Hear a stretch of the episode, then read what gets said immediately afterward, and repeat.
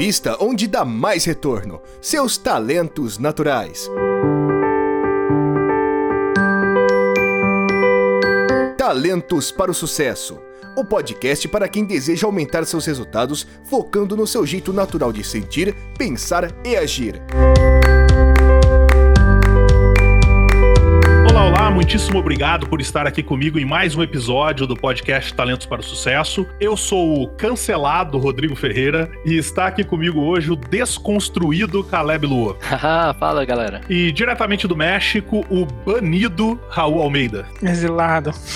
Exilado no México. Bom, pessoal, antes de começar o episódio dessa semana, não podemos esquecer de agradecer a todos os ouvintes que nos seguem nas mais diversas plataformas. Se você ainda não nos segue, dê um pause agora nesse episódio e corre lá para nos assinar. Você encontra o Talentos para o Sucesso no Spotify, mesmo na versão grátis dele, no YouTube, Google Podcasts, iTunes, além do Breaker, Castbox, Overcast, Pocket Casts, Radio Republic, enfim. Se você abrir a sua geladeira e gritar Talentos para o Sucesso, talvez você consiga nos ouvir. Se mesmo assim você não encontrar, digita Talentos para o Sucesso no Google que você vai cair em algum lugar onde você vai poder nos encontrar. Também é muito importante que você nos dê sua avaliação e deixe um depoimento sobre a gente. Vai ajudar o podcast a continuar crescendo e também, né, continuar motivando a gente a gravar cada vez mais conteúdo de qualidade. Então acesse aí o Rate This Podcast, link da descrição do episódio, e diga lá o que você achou do nosso programa. Muito bom. E outra forma super importante e fácil de nos ajudar é compartilhando esse programa com seus amigos, com seus contatos. Além de aumentar a comunidade de ouvintes do Talentos para o Sucesso, você ainda leva informação de qualidade sobre talentos e pontos fortes para os seus amigos e os ajuda a ter mais sucesso e também a serem mais felizes, né? É isso mesmo. Então envie o link que está na descrição do episódio para todos os seus amigos do WhatsApp, Facebook, para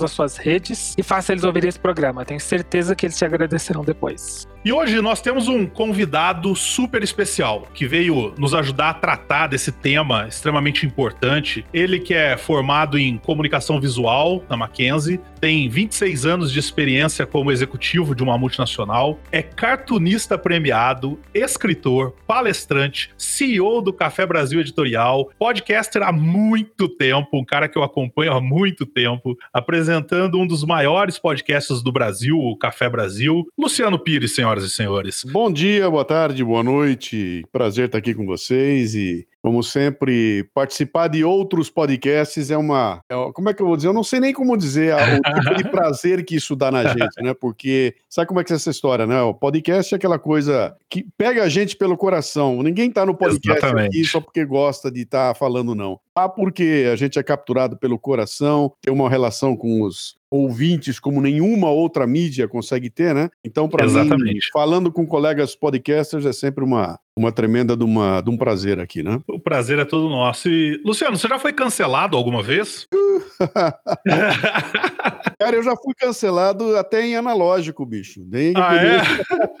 Desde Você foi cancelado antes da cultura do cancelamento? Mas muito antes. Desde os, anos, eu, desde os anos 90, eu comecei a produzir conteúdo de forma assim, serial, nos anos 90, cara, começo dos anos 90, lá para 1993, alguma coisa assim. Foi quando começou a, a ganhar espaço um treco chamado e-mail, começaram os eventos de uma, de uma internet aí. E assim que o e-mail se, se demonstrou uma ferramenta de comunicação, eu comecei a publicar um artigo toda semana, toda semana. De lá para cá eu nunca mais parei. Toda semana eu colocava um artigo no ar e começou assim, ia para 200 caras cujos e-mails eu tinha, e depois isso foi crescendo, até que foi ganhando uma dimensão muito, muito maior. E, e quando eu mudei para botar o meu foco em podcast e tudo mais, a coisa explodiu, né? Mas lá, desde aquele comecinho, cara, lá já tinha treta, cara. Naquela época já tinha treta.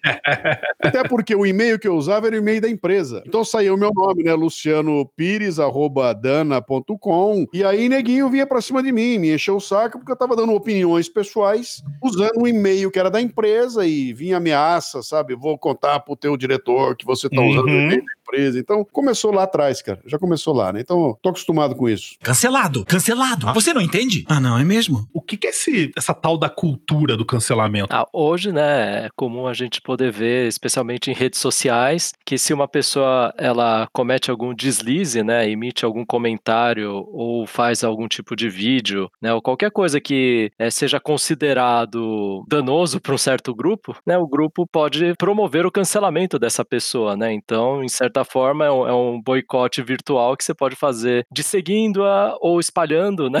Vamos de seguir essa pessoa, né? E a pessoa vai sendo cancelada aos poucos, né? Por, por um grupo maior, por algo que ela fez, né? Um, um esquema de retaliação. E isso tem sido uma constante no nosso país, né? Como é que você vê isso, Luciano? Essa migração, digamos assim, daquela raiva analógica para um linchamento digital que a gente vê hoje, por conta disso que você falou, por dar opiniões, né? Parece que é. a gente não pode mais dar opinião hoje em dia. É, cara, isso, isso, é, isso é, é, é um sintoma de uma doença muito forte chamada ignorância, sabe? Eu, eu, uhum. Cara, eu trabalho isso desde 2004, quando eu lancei meu livro Brasileiros Pocotó. Lá nele eu já dizia, eu dizia bem assim, vai dar merda. eu lá eu discuti, inclusive eu acabei de fazer um post agora no Facebook, uma provocação. Eu vi uma matéria aqui dizendo que os anunciantes do Big Brother Brasil experimentaram picos de até 9 mil por cento de crescimento nas buscas Caramba. por causa do patrocínio do Big Brother Brasil é, 21. E ali eu peguei e publiquei um post agora dizendo o seguinte, cara, e tem gente ainda pregando que o Big Brother Brasil tem que ser ignorado. Cara, você não pode ignorar um treco que mobiliza 30, 40, 50, 60 milhões de pessoas. Não dá para ignorar. O que você tem que fazer é entender o que está acontecendo, até porque se você ignorar, você vai estar tá sofrendo as consequências do Big Brother Brasil, né? E era isso que eu tratava lá em 2004. Eu lancei o livro e naquela época eu falava dos programas de baixaria na televisão, falava do, do programa lá do Google Liberato, e eu dizia o seguinte, falava, o que, que essas coisas têm a ver comigo, que tô aqui no universo corporativo? Eu falava o seguinte, falava, bicho, essa baixaria generalizada, essa derrubada que tem da cultura, essa pregação do mau gosto, essa coisa do popularismo uhum. que vai tomando conta, cara, isso está criando um clima que vai gerar pessoas que vão perder a capacidade de julgamento, de tomada de decisão, vão perder a capacidade de comparar o que é bom, o que é ruim, e vai dar merda. Ó, nós estamos colhendo, né? A gente está colhendo isso. Porque o que está acontecendo, cara? Quando chega num momento em que nós estamos vivendo hoje, em que eu não tenho mais repertório para me contrapor aos seus argumentos, o que, que eu faço? Cara, eu te boto um rótulo, xingo você, chamo minha patota e te cancelo. Exatamente. É só isso que você vê hoje em dia. E hoje em dia tá, tá pior ainda porque os caras estão usando esses processos todos para calar a boca de quem diz coisas que ofendem é. a determinados grupos, né? E a, e a coisa está evoluindo de tal forma, cara, que está partindo agora para o cancelamento não só como uma, uma, olha, vou parar de seguir o fulano, não, cara. Agora eu corto o canal do fulano. Agora o fulano não tem mais voz, eu tiro, eu elimino ele, que é, é um passo aquém de eliminá-lo fisicamente. Como eu não posso matar esse sujeito, eu mato esse sujeito no mundo digital. Tem alguns perfis agora no Twitter que entram em contato com as empresas relacionadas a esse sujeito, Sim. pedindo para que cortem o financiamento desse cara. cara. Isso já existia, cara. Isso já sempre é. existiu na história. Eu, eu tenho cases maravilhosos.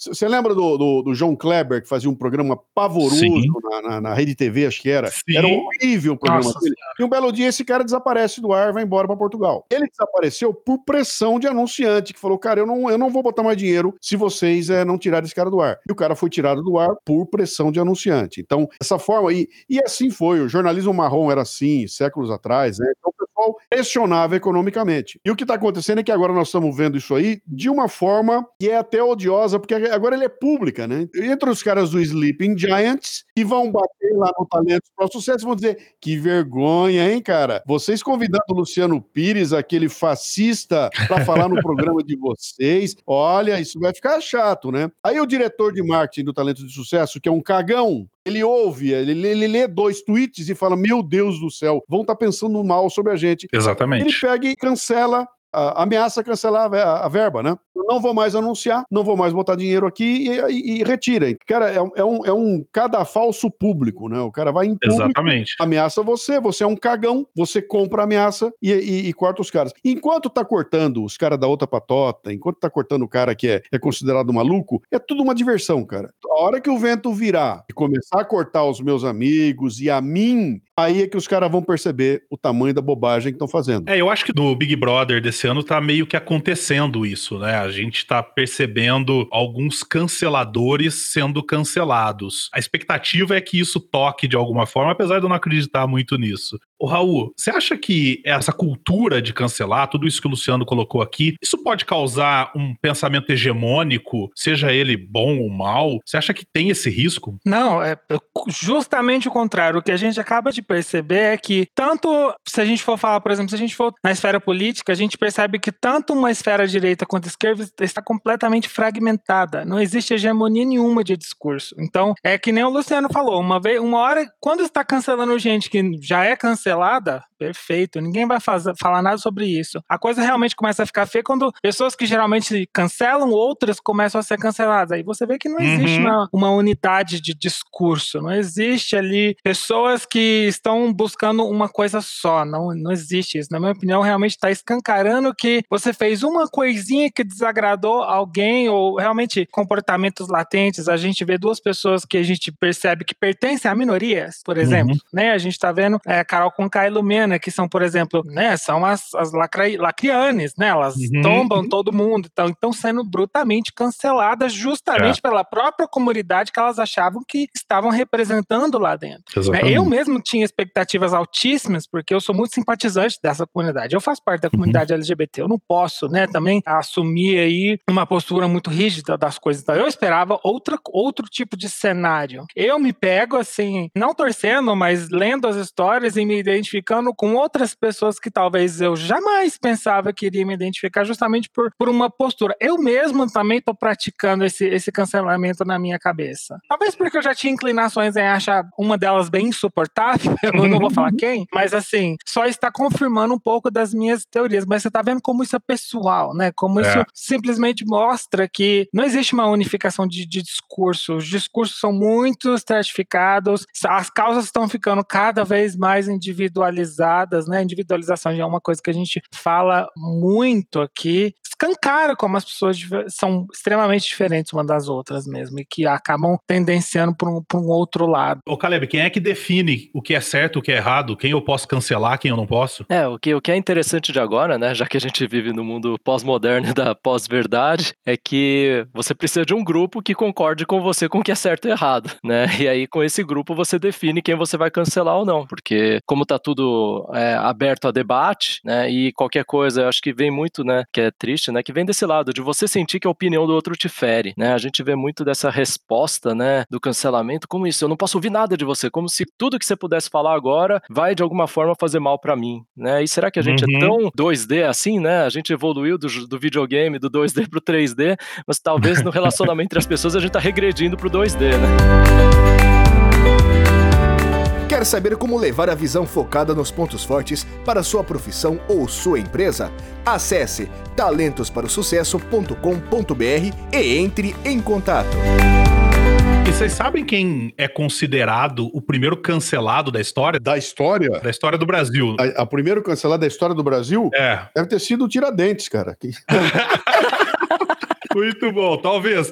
Ele foi cancelado literalmente, né? Opa! Coitado, Na internet, o considerado primeiro cancelado da história foi o Wilson Simonal. Você conhece a história do Wilson Simonal, Luciano? Conheço muito, até um programa a respeito. O Simonal foi um dos maiores showmans da história da humanidade, não do Brasil, da humanidade, tá? Esse cara, quando subia num palco e pegava um microfone, o que ele fazia ali em cima, pouca gente era capaz de fazer, sabe? Você olha, Caramba. você vê os vídeos desse cara, o que ele, a maneira como ele dominava o público. Tem um vídeo dele na internet, ele com a Sarah Vaughan. E a Sarah Vaughan, cara, é, é assim, é uma deusa do jazz norte-americano, né? Uhum. Ele tá no palco com ela, com uma plateia. O cara, o que ele faz naquele palco ali, a maneira como ele interage com ela, com o palco. Que legal. Um vídeo dele no Maracanãzinho, levantando 25 mil pessoas. Ele fez um sucesso assim, brutal, brutal, uma swingada. E o lance é o seguinte: negro, uhum. jovem, famoso, rico, comia a mulherada toda numa época demonstrar isso tudo era uma coisa que a sociedade brasileira não entendia muito bem. Eu estou falando aqui de. Deve ter sido o começo dos anos 70, alguma coisa assim. Né? Então, tinha uma. Tinha, tava, tava havendo uma mudança muito grande na sociedade lá. E alguns negros despontaram, cada um do seu. Desponta lá ó, a BR3, lá com o, o Tony Tornado, com a BR3, ele uhum. aparece e logo vai casar com uma loura atriz de telenovela, aquilo é um escândalo. Aparece lá, jogador do futebol, com seu carrão na rua. Então, tinha alguma coisa acontecendo na sociedade naquele momento Uhum. que tinha a ver com o movimento black dos Estados Unidos, que era uma afirmação da negritude e tudo mais, né? Isso começou a impactar na sociedade, né? Até que um dia, no auge do sucesso, conta, diz a história que funcionou assim. O Simonal descobre que ele tinha um contador, e esse contador estava metendo a mão no dinheiro dele. E a coisa ficou muito séria. E aí ele pegou, chamou os amigos dele, que eram da polícia, que teriam ido lá para dar uma dura nesse contador para ele revelar o que tinha acontecido. E essa coisa de ele chamar os caras, eles foi interpretado como ele sendo um cara amigo das forças da segurança que tinham a ver com a ditadura, que tinham a ver com os militares, logo começou a, a, ser divulgado um boato de que ele era um informante do DOPS, que era o, o departamento da, da, da, polícia, né, que perseguia os, o pessoal da, da, esquerda naquela época, então tinha lá toda uma reação da sociedade. No momento em que surgiu esse boato, ele passou a ser sistematicamente cancelado, mas foi assim, foi do dia para noite. No dia seguinte, já começaram a cortar os shows, começaram a, a, cortar a presença dele em televisão, gravação, e ele desaparece, cara, em questão de, de, de dias, né? Uma campanha muito forte do Pasquim, o enfio no Pasquim foi muito para cima dele, mas os caras batiam e batiam muito forte, né? Uhum. Esses caras conseguiram cancelar o maior astro, da, sabe? Era o mesmo que você pegar hoje, pega, pega aqui, deixa eu ver quem. Pega a Anitta hoje, que tá no auge do Uhum. sucesso. Imagina que em uma semana ela desaparece. Fizeram isso com o Simonal. E ele não teve nenhuma oportunidade de se defender de nenhuma forma, né? Cara, ele foi morrer, ele morreu de desgosto. Ele morreu de Caramba. desgosto, né? E é uma história assim, cara, que é, é vergonhosa, sabe? A gente ouvir, ler essa história. Até saiu um documentário dele, saiu um filme dele agora. Eu recomendo a vocês que, tendo a chance, assistam, porque é algo pra gente parar e pensar muito bem nas consequências que a gente pode causar na vida dos outros aí, com, sabe, com, com um pequeno movimento de, de fofoca ou de cancelamento. A coisa é bem séria, viu? Cancelado, cancelado. Você não entende? Ah, não, é mesmo? E realmente não dá pra discordar disso, porque realmente mostra o quanto as pessoas, dentro do conforto da casa delas,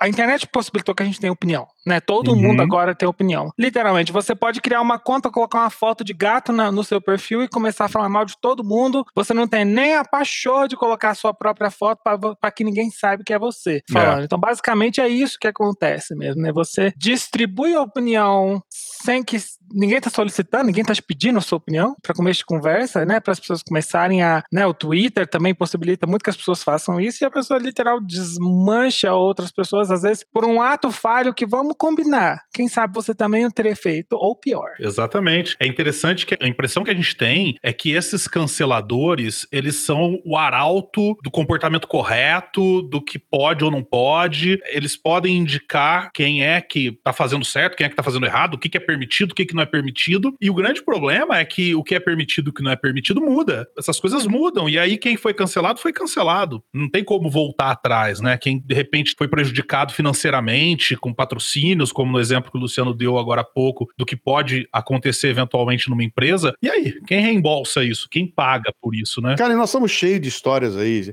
Tem a história da escola base aqui, que foi destruída, cara. É. Eu não me lembro quanto tempo faz, acho que uns 20 anos, né? Que sai matéria no jornal, sai na Globo e tudo mais. Era uma escola infantil onde algumas crianças teriam dito que estavam sendo abusados na escola, né? E essa escola era tocada por três ou quatro pessoas lá da mesma família, cara. Apareceu a notícia e a coisa foi, foi um escândalo. Depredaram a escola, o, o dono da escola dirigia a- o carro lá da escola, o cara foi cercado na rua. Foi um escândalo que aconteceu até que a justiça chegou num ponto e falou, cara, não era isso, as crianças estão falando coisa aí que não é verdade. E no fim reconheceram que não era nada daquilo, mas a vida deles foi destruída, cara. Os caras nunca mais se recuperaram e não houve ninguém pra chegar lá e falar, olha, eu vim aqui te dar uma, um consolo. Nada, cara. Os caras foram É. destruídos. Aconteceu isso com o ministro, cara. Ministro de governo que foram destruídos e depois foram ver não tinha nada. Então, isso é uma arma, cara, que está sendo usada. Existem gente que usa isso de uma forma é, intencional, que é para destruir alguém. Então, eu até recomendo a vocês, se vocês puderem, peguem aí, tem um- o, o, o Mário Gomes, que é o ator da Globo, antigo da Globo lá, Uhum. tá dando algumas entrevistas aí. Ouçam a entrevista que ele tá dando, ele conta a história que aconteceu com ele. É, ele teve um caso com a Beth Farias, que era esposa do Daniel Filho, que era o poderoso diretor da Globo. Ele acabou ficando com a Beth e os caras fizeram para retaliar. Botaram uma notinha na revista dizendo que ele deu entrada num hospital maternidade no Rio de Janeiro, uma cenoura entalada no ânus. Cara, isso virou um escândalo nacional. Esse cara passou a ser tratado como o cara da cenoura. Passaram a agredir ele na rua, quebrar o carro dele, etc e tal, porque ele era o grande galã. Cara,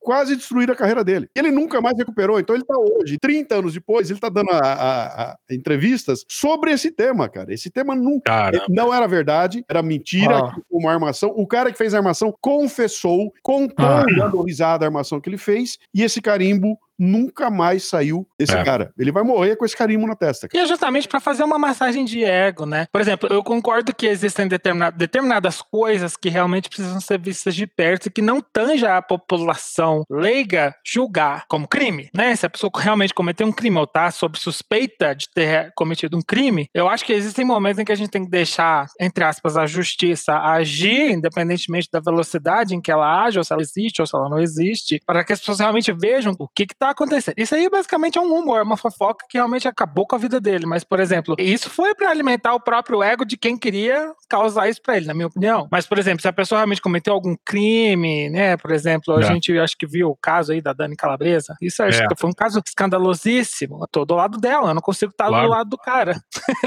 Porque tem evidências, né? Existem coisas, mas também houve ali um grande movimento em cima de ambas as partes para tentar fazer o cancelamento de um ou de outro outro, para que nenhum saísse ali perdendo da situação, né? Então, mas o que estava em jogo ali é que é um possível um crime. Por serem pessoas públicas, obviamente acaba sendo domínio público o assunto, mas às vezes são coisas que deveriam ser tratadas realmente no tribunal, né? Na uhum. delegacia, uhum. algo assim. Mas tem duas coisas que me incomodam muito com relação a essa história do cancelamento. A primeira delas é o pré-julgamento. Uma pessoa vai, emite uma opinião, seja ela qual for, seja ela idiota ou não, e aí, por pressão desses esses canceladores, eles são demitidos, essas pessoas são demitidas. O que, que acontece? Não adianta voltar depois e ser provado. A gente tem várias histórias já aí que depois se provou ser falso, se provou que não era aquilo. E aí não tem mais como voltar atrás, porque o cara já foi trucidado pela opinião pública e já perdeu contratos, perdeu séries, perdeu filmes, contratos com filmes e tudo mais. Essa é a primeira coisa que me incomoda muito. Mas a segunda coisa que me incomoda bastante, que eu queria trazer aqui já pra gente ir mais direcionando para o que a gente quer tratar aqui nesse podcast, é o que, que isso pode causar, o quanto essa visão da cultura do cancelamento pode prejudicar a visão do pensamento divergente, a aceitação do que é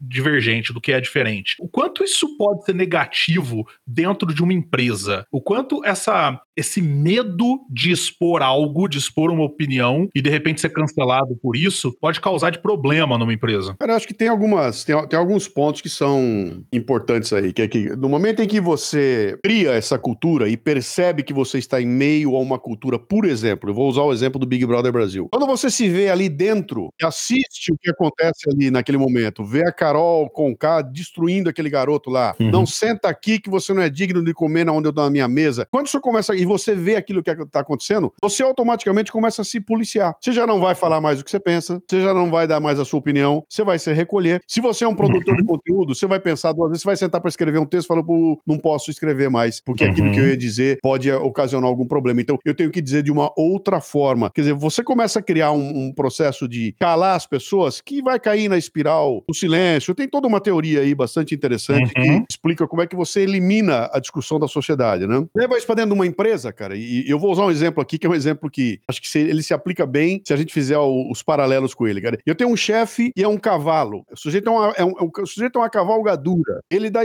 esporro em todo mundo. Você entra na sala para dizer que deu alguma coisa errada, você toma na cabeça. E a hora que ele te esculacha, ele esculacha você na frente de todo mundo. Tem 50 pessoas na sala e ele esculacha um. O que acontece com os 49 que viram o esculacho, cara? Assistiram o esculacho acontecer. Esses 49 vão falar, cara, eu nunca vou me permitir me colocar numa situação em que eu sofra esse tipo de esculacho que esse cara sofreu. Sabe o que vai acontecer, cara? Eu não vou contar mais as coisas que estão erradas, eu não vou levar problemas adiante, eu não vou levantar aqui para dizer, dar uma sugestão, eu vou calar minha boca, cara, porque se vai sobrar para mim, eu não sou o cara que vai falar e eu vou me recolher. E aí você perde todos os canais de comunicação, você trava a comunicação. A pior coisa que pode haver é eu conversar com você e você temer a minha reação. Então, não, não vem, cara. Você não vai me dizer mais. Você não vai chegar para mim e falar, Luciano, você fez um negócio errado. Você não vai nem me dar a chance de eu escutar para eu tentar me corrigir. Uhum. Você vai ter medo da reação que eu vou ter. Então, leva isso para o lance da, desse tipo de cancelamento que nós estamos falando. Cara, isso vai uhum. simplesmente cortar os canais de comunicação. Vai tentar todo mundo se comunicar de forma politicamente correta e ninguém mais vai falar o que pensa, entendeu? É. E eu não estou me referindo aqui ao, ao dizer o que pensa, eu ser cavalo, eu ser grosso, eu sou. Cara, o sujeito que é estúpido tem que pagar pela estupidez dele. Eu estou me referindo às pessoas que podem se abrir na comunicação, trazer temas que são importantes, e é na discussão de temas importantes que a gente evolui. No momento em que você não me deixa mais tocar num tema delicado, porque há um lado desse tema que você não aceita, não tem mais confronto de ideias, não tem mais discussão, Exatamente. e a coisa não evolui. Ela vai ficar um lado só pensando. E leva isso para dentro de uma empresa, cara, é, é, um horror. Acabou o ambiente de comunicação lá dentro, né? Mas, por exemplo, você também não acha que isso também pode trazer ali uma vantagem? Eu concordo com você, eu tô com você, mas assim, só fazendo uma, uma provocação aqui. Quando realmente se percebe esse tipo de comportamento, tô falando do gestor, no caso, que é um cavalo, né? Então, quando você percebe que isso acontece acontece de forma recorrente.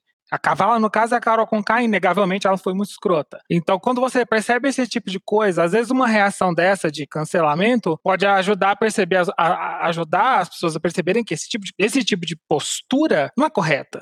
Né? Quando você vê, você realmente vê alguém falando, cara, você não vai sentar aqui porque você não é digno. Se, se alguém fala isso pra mim, eu viro no gira, eu viro no girar, é pra, pra cima dessa pessoa. Eu vou dar na cara dela. É, mas nesse caso, o Luciano tá colocando o oposto, não cancelar o líder, cancelar o liderado. Exatamente, eu entendi. Mas, por exemplo. Mas, mas eu entendi o ponto, eu entendi o ponto que tá sendo colocado aqui. É. Imagina o seguinte: a, se a Carol vira pra mim e fala aquilo que ela falou, ela vai tomar uma porrada no meio da orelha, cara.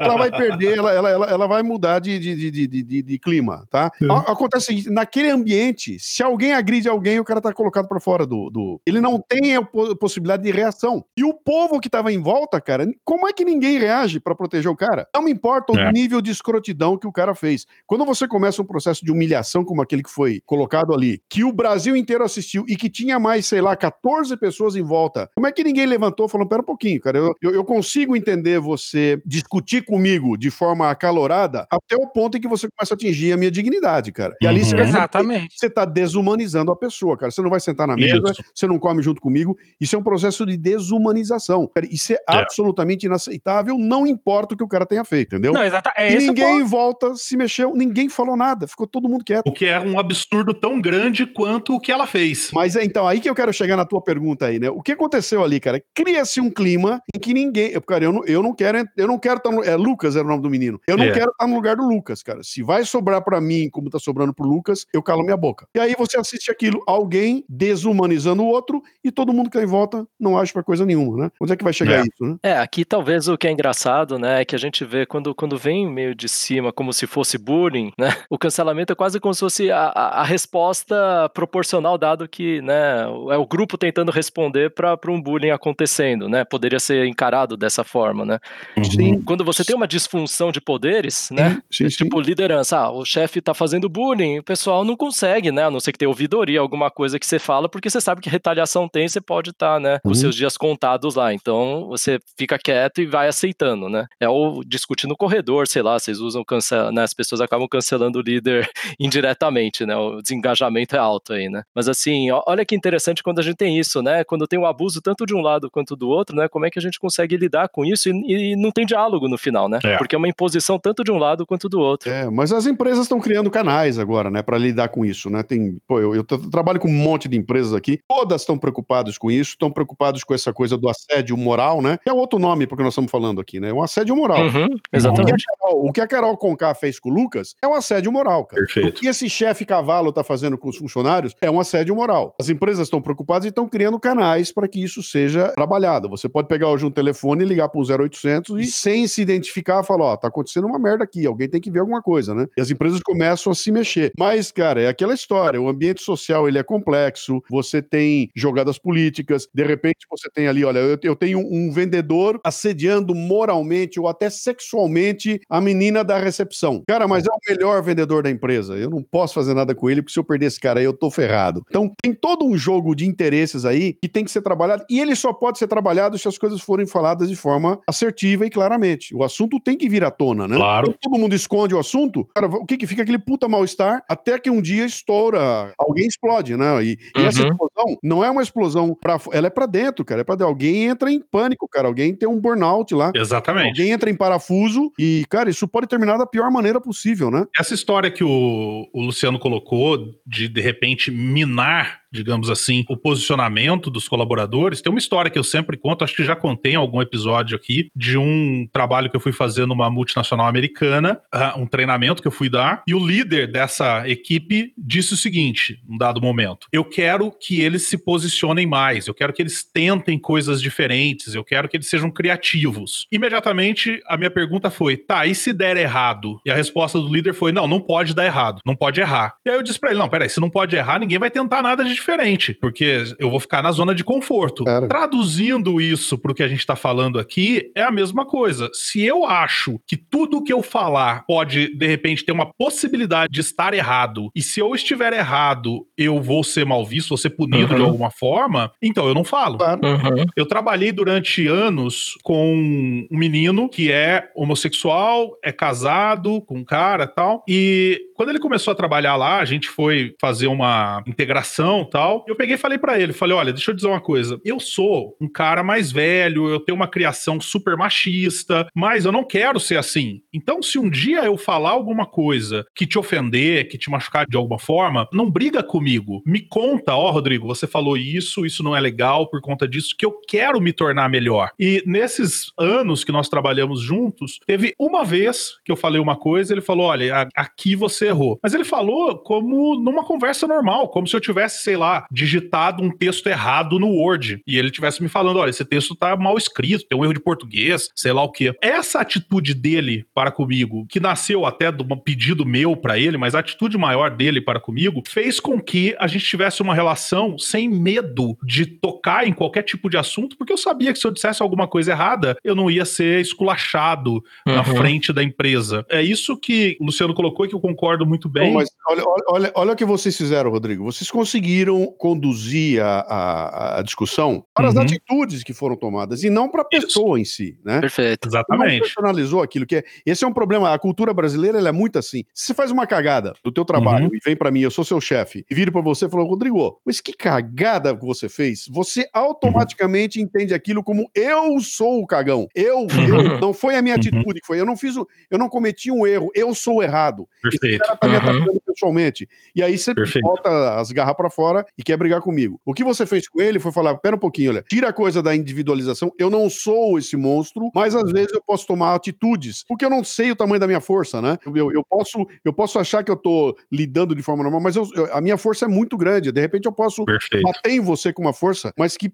eu não percebi que. Por favor, quando isso acontecer, você me pede para dar uma reduzida aqui, não porque eu sou mal, né, mas porque eu cometi Isso. uma atitude. Ele fala, ó, essa atitude não tá legal. Opa, então o problema é a atitude, não é o Uhum. Mudamos a atitude, não o indivíduo. Você faz o indivíduo entender que a atitude não pode ser é, provocada. Cancelado, cancelado. Ah, você não entende? Ah, não, é mesmo? O que nós estamos assistindo aí, vamos voltar de novo ao BBB, porque É o exemplo. Cara, esse É BBB, um hot topic. ele tá sendo sensacional, cara, o BBB, porque ele mostrou de forma condensada uma coisa que está esparramada pela sociedade e que a gente vê fragmentos, né? Você vê um fragmento de uma coisa aqui, um fragmento de uma coisa ali, você vê um- uma discussãozinha aqui. Quando o BBB mostrou aquilo de forma condensada, acontecendo na tua cara, e você começa a ver a monstruosidade que é aquilo, aquilo choca a gente, né? Esse tipo de coisa que tem que ser é, é, trabalhada. Ele- Eles, em vez de discutir a atitude de um outro, a tua atitude me incomodou, a discussão foi: você é um monstro, Uhum. e eu quero cancelar você. Você, como ser humano, Perfeito. não deve existir, né? E aí, cara, aí não tem limite. E acaba cancelando um pouco da pauta mesmo. Por exemplo, Perfeito. ok, existe um movimento que tenta corrigir estas posturas, não as pessoas, né? Sim. Que a gente vê. Uhum. Bom, eu, eu vejo isso muito, eu, eu curto essas páginas aí, eu quero reeducar as pessoas também, que eu moro no México, cara. Se vocês acham que a sociedade brasileira é machista, multiplica por milhões de vezes aqui.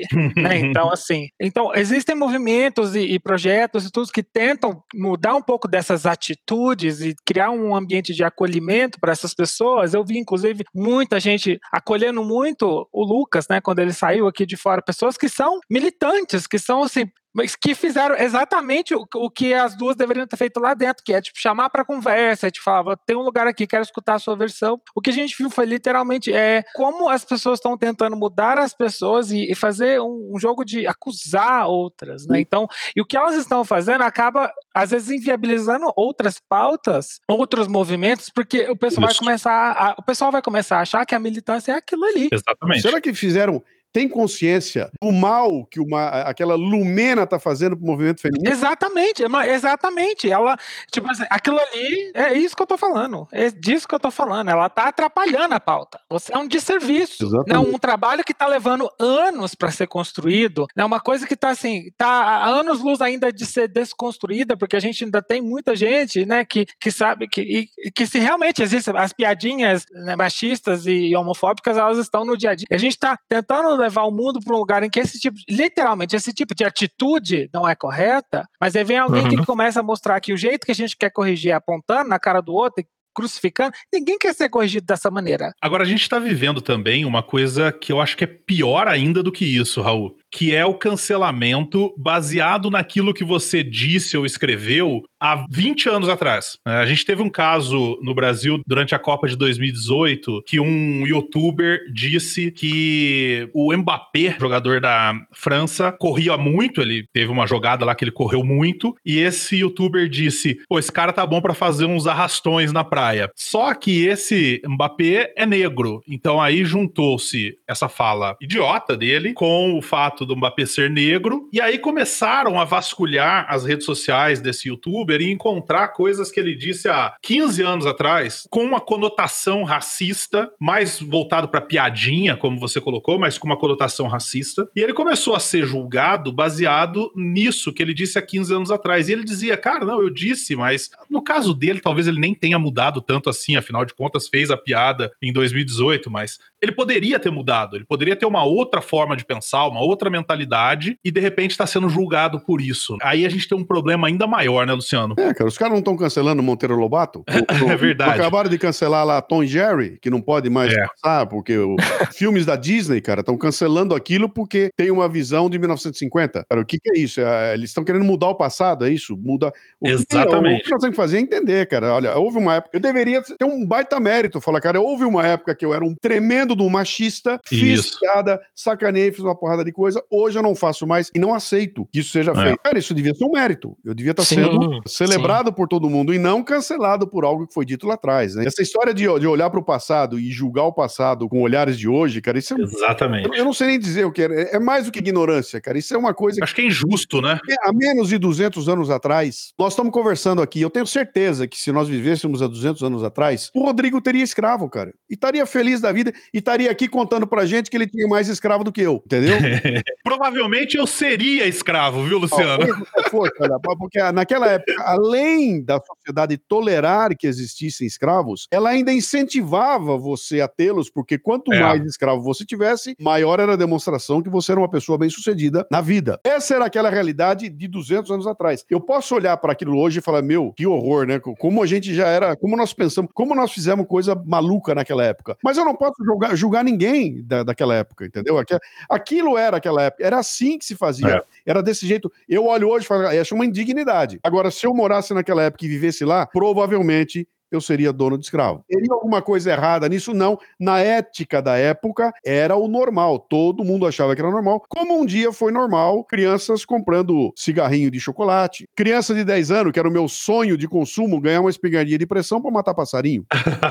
Isso era o sonho de consumo de todo moleque é. de 10 anos quando eu tinha 10 anos, cara. Pensa hoje, quando você ofereceu uma espingardinha de pressão para uma criança de 10 anos matar um passarinho, quem é que vai tomar o tiro? E tem uma série muito sensacional que tá agora no Netflix, não sei se vocês viram que é aquela Pretend It's a City da Fran Lebowitz. Não, não vi Assistam, ainda. porque literalmente ela, ela, ela, realmente conta dessas revoltas que a gente tem. Ela, acho que ela contou uma história que ela um dia chegou na casa de, de um casal de amigos e ela ofereceu bala pra criança e os pais Hum, melhor não. Do tipo, até bala tá sendo cancelada Uhum. para as crianças. A série chama Faz de Conta que New York é uma cidade, no. Netflix.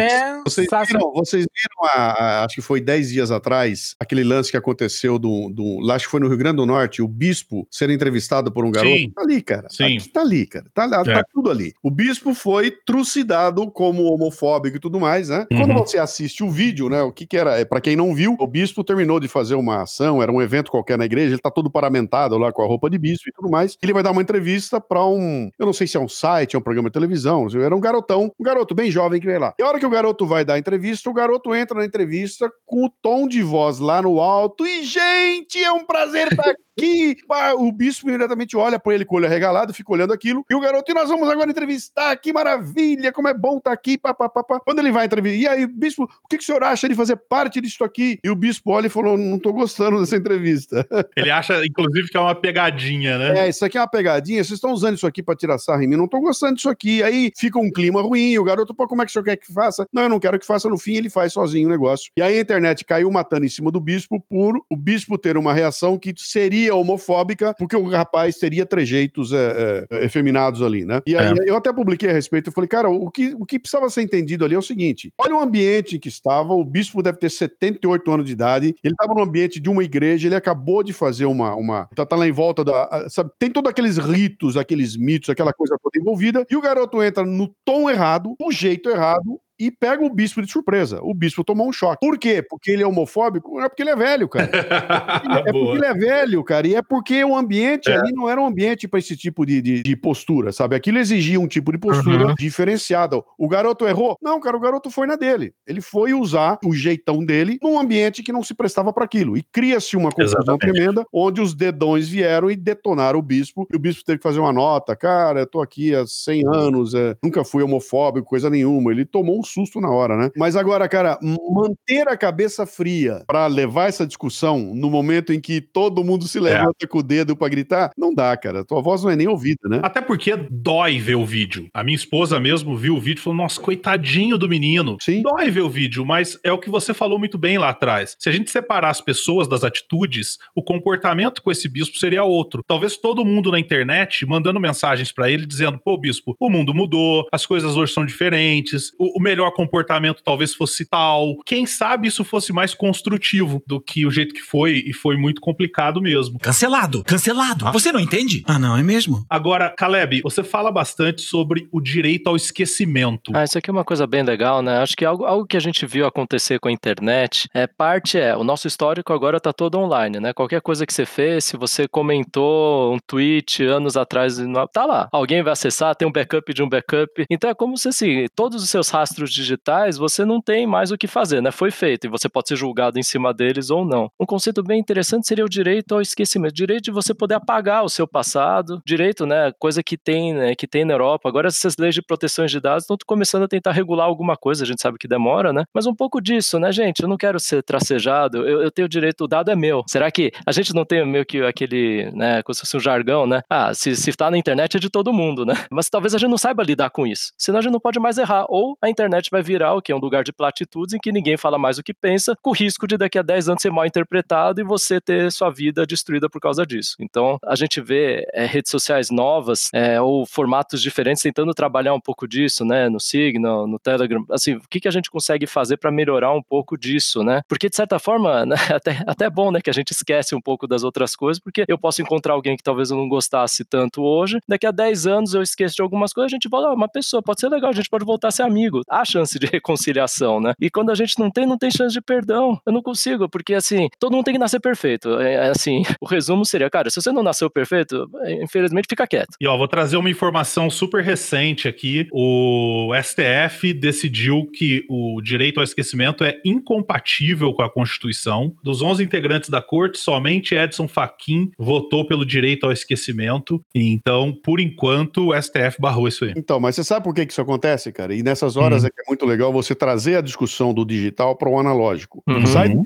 digital vem pro analógico. Matei uma pessoa, fui condenado a 30 anos de cadeia, cumpri lá e saí com bom comportamento com 12 anos. Ou procurar um emprego amanhã. Posso omitir que eu estive preso por assassinato? Não. Pra poder ganhar um emprego? Eu posso que o meu passado seja esquecido? Não. Não. Então, eu acho que é isso que passa pela cabeça do STF. Não é a, a rede social falando do tweet. Isso. É. Perfeito. E a hora que aplicarem a lei, cara, é para todo mundo, não tem volta, né? É. Eu acho que vai acontecer. Nós vamos ter que passar a trabalhar de uma maneira muito profunda como é que esses dois universos, o digital e o analógico, convivem, tá? Porque a- Uhum. Quando a discussão do. Eu tô aqui te ofendendo, nós estamos brigando aqui na rede social, quebrando o pau. Se eu sair na rua e te encontrar e te agredir, eu levei para o universo analógico uma discussão que podia ter consequência nenhuma ali no digital. Que eu acho que essa é a grande discussão, né? Cara, É os, isso aí. os tweets do Trump, não sei o quê, babá, e o cara pega e vai invadir, não sei o quê, porque leu alguma coisa que o Trump fez ali. Então, são dois mundos que são totalmente distintos e que estão vivendo em conjunto, cara. Como é que você bota uma lei que vai valer para os dois, né? Perfeito. E aqui é onde a gente tem essa discussão, né? Do que que essa informação é sua ou não no final, né? É, o crime que você cometeu não é uma informação sua, né? É complicado porque teria que determinar o que é informação sua e o que é público, né? E aí começa a virar super complexo isso. Mas, Caleb, pra gente encerrar o nosso episódio, Uhum. me fala rapidamente, com base em tudo isso que a gente discutiu aqui, como é que a Gallup vê a divergência de ideias, a diferença de ideias, as pessoas serem diferentes? Ah, isso é super legal, né? Um dos princípios que a gente tem que norteia o desenvolvimento humano, quando a ótica é dos pontos fortes, é o seguinte: diferenças são uma vantagem e uns precisam dos outros, né? A gente tem esses princípios junto com outro que é bem legal, que é lidere com intenção positiva. Então, quando eu olho para outra pessoa, eu vejo, espera aí, a diferença é uma vantagem, pode trazer elementos que eu não enxergo. Segundo, eu vou assumir que a pessoa está tentando fazer o melhor possível do jeito dela. Eu não vou assumir o pior dela. Eu vou tentar olhar aqui e falar, puxa, o que, que ela está tentando fazer aqui com intenção positiva? E que eu, no final, preciso do outro e eu não sou a fonte, a referência final de todas as coisas. Eu tenho como aceitar melhor posicionamentos que não necessariamente são iguais aos meus, ouvi-los, não precisa concordar. Mas não é por ser diferente que eu tenho que falar que é inimigo, né? Eu não tenho que entrar no Exatamente. modo aqui de fuga ou ataque simplesmente porque a pessoa não concorda comigo num ponto. Pode ser que a gente concorde em 20 outros pontos, mas se a gente não parar para poder ouvir um pouquinho do outro e ter um diálogo, né?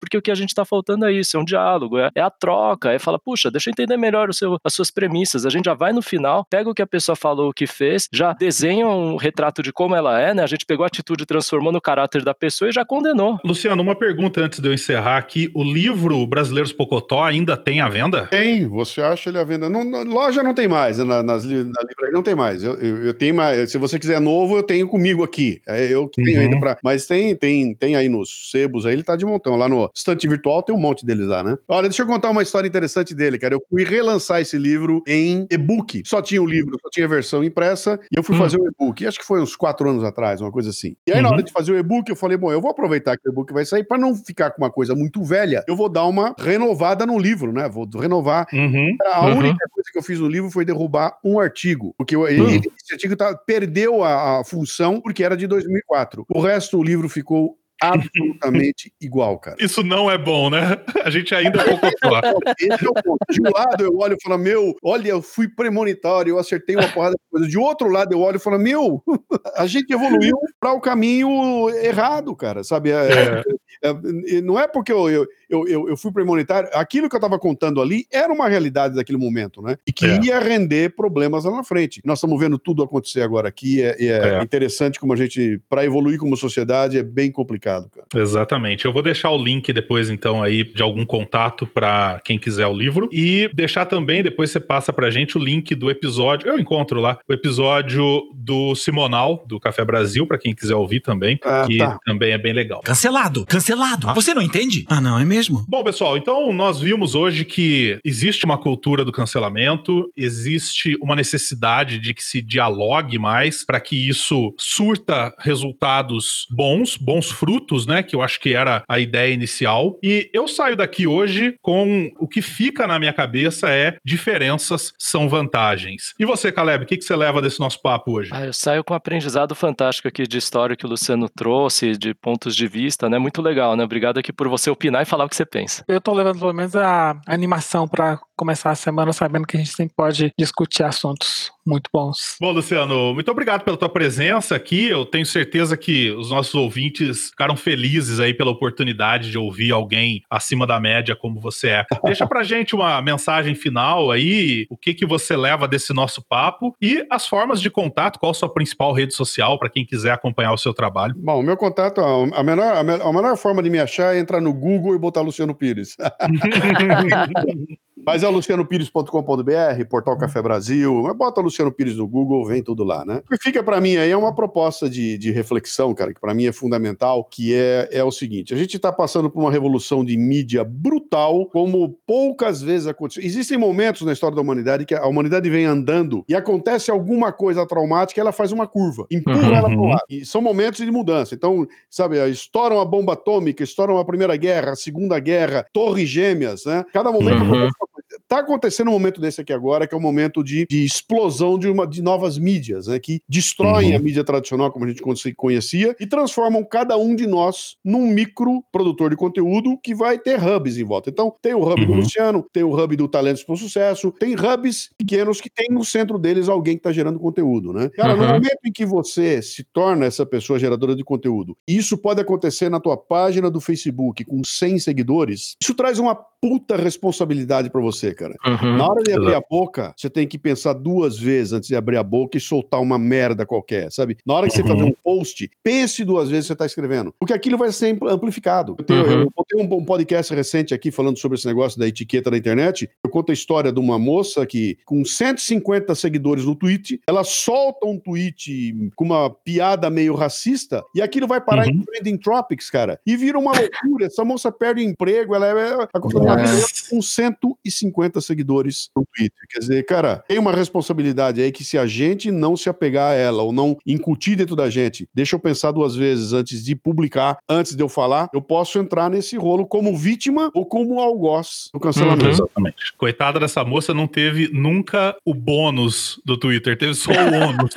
é. não, e, e não é chegou a sentir o bônus. Ela soltou o tweet quando ela embarcava na Inglaterra para África do Sul. Ela fez. Ah, eu vi esse caso. Ela fez um voo de 11 horas, desconectaram. Quando ela no aeroporto lá na África do Sul e ligou o celular, ela já era trending topics. Ela não dá nem tempo dela pagar o tweet, ela tentar alguma coisa. Ela desceu, o mundo tinha caído. Caramba. É, esse é o mundo que a gente vive. Pois Bom, é. pessoal, muito obrigado por ter ouvido esse episódio do Talentos para o Sucesso. Não se esqueça de assinar o podcast para receber os próximos episódios automaticamente e de graça. E também de deixar um depoimento pra gente lá no Rate This Podcast. Lembrando que todos os links citados e as nossas redes sociais você encontra na descrição desse episódio. Para mais informações sobre o tema que nós discutimos aqui, ou para enviar dúvidas, sugestões, colaborações, mande um e-mail para podcast@talentosparosucesso.com.br e nos ajude a construir esse podcast. Você também pode fazer parte do nosso grupo de ouvintes no Facebook, onde o debate não termina no fim desse episódio. Acesse lá. Nós nos vemos na semana que vem, na quinta-feira de manhã, para mais um episódio do Talentos para o Sucesso. Um grande abraço e até lá. Tchau, tchau. Até mais, gente. Até lá, até mais, pessoal. Um abraço.